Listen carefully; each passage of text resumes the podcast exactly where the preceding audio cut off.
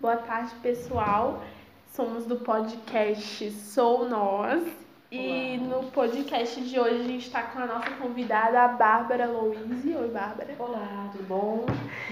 A gente vai falar um pouquinho sobre toque, depressão e violência contra a mulher.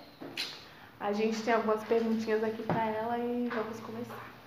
É, a primeira pergunta é qual a sua idade? Eu tenho 23 anos no momento. Certo. Você já sofreu assédio ou conhece alguma mulher que já sofreu? Já sofri várias vezes, bem complicado isso, e também conheço muitas mulheres que passaram por isso também. Ah, você pode contar um pouquinho pra gente de algum episódio? Bom, sempre em transporte público tem esse problema, ônibus, você tá ali tentando se apoiar e vem um engraçadinho, tentar alguma coisa. Ahn, teve uma, também uma situação meio traumática pra mim, que eu estava na rua, um cara passou com uma moto assim, em alta velocidade e ele apertou certa parte do meu corpo ali, eu fiquei bastante incomodada, sensação de, como diz, de vulnerabilidade, sem poder fazer, né, muita coisa. Que horrível. E você é, já ganhou menos só por você ser mulher?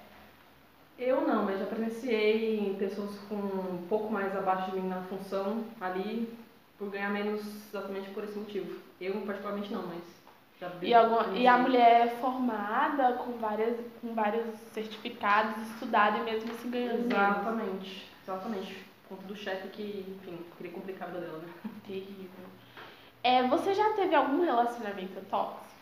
Menina, vários. Somos duas. vários, vários. Assim, experiências muito ruins, realmente, assim, que traumatizam a vida inteira, mas passou, isso que importa, né? E às vezes a gente tem um relacionamento tóxico e a gente não sabe que a gente tem. Eu acho que isso é. Por isso que informação, você sempre conversar com pessoas ali que você pode confiar, porque pode apontar, né, coisas que você não vê e também Sim. até salva a própria vida, dependendo da situação, né? Opinião de pessoas de fora. Exatamente. E você tem alguma característica que você vê e você fala, isso é uma característica de um relacionamento abusivo? Sim, a questão. coisas pequenas. Vamos supor, a garota tá numa roda conversando, o cara começa a interromper ela, ou olhar de uma forma meio assim estranha, ou começa a reclamar de uma cor de batom, de uma roupa.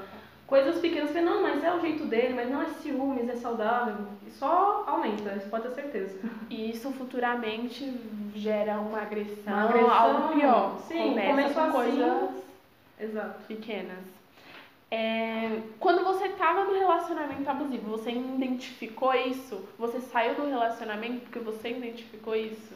Sim, mas demorou muito tempo, muito tempo. Teve que correr praticamente uma agressão, situações bem chatas. que Eu falei, não, realmente, esse é um ponto que eu não consigo mais aguentar. Foi Mas... estopim, né? Exatamente, É, isso te causou traumas, claro. com certeza. É, você tem algum tipo de sugestão para me a melhoria desse tipo de problema na sociedade?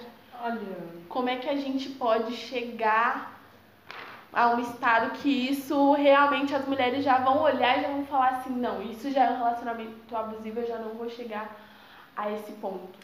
Acho que primeiramente informação, né? Em vez de julgar muitas mulheres que estão em situações de muito abusivo, ah, mas por que ela não sai da situação? Às vezes a pessoa até tem condição financeira de sair, mas continua. Vez de Julgamento. né? Julgar, chegar, falar assim, olha, isso não de ajuda, não é assim, sabendo o que ele faz com você, eu entendo que você gosta da pessoa, mas está fazendo mal pra você, conversa, diálogo e também, de uma forma geral, educação, né? Dentro da própria casa.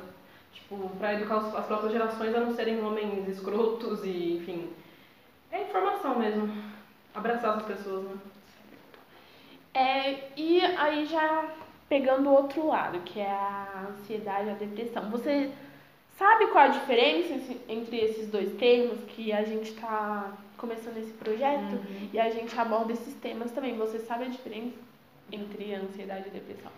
Olha, depressão, acredito ser um estado de tristeza permanente. Você fica mal, como já tive também essa doença. É, e ansiedade, eu acho que é mais um, um sofrimento pelo futuro, do que pode acontecer, do que você fica sofrendo uma vez por coisas que nem podem acontecer, imaginando um milhão de coisas na cabeça. Então, acho que essa é a diferença dos estados.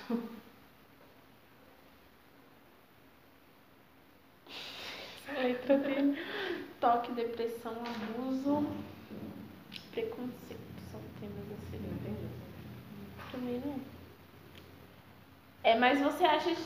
Vou fazer, vou elaborar outra pergunta. Você acha que são temas que deveriam ser tratados nas escolas? Qual a idade para uma criança ter acesso a essa informação? Olha, com certeza. Assim como eu citei antes, educação para as próximas gerações acho que é o primordial, porque é muito difícil, não é difícil, mas é mais difícil você construir uma pessoa já com pensamento formado que você ajudar essa pessoa a construir essa ideia enquanto criança. Então, acho que desde muito cedo, desde tipo, do Fundamental 1, você começa a introduzir respeito, como respeitar as mulheres, como, enfim, como ser uma pessoa melhor realmente, porque a escola tá para isso também, obviamente, começa em casa a educação, mas já que muitas pessoas não têm esse acesso dentro da própria família, então que seja nas escolas, com certeza. Então é isso, muito obrigada. Eu que agradeço. Está encerrado o nosso podcast de hoje. Tá tudo.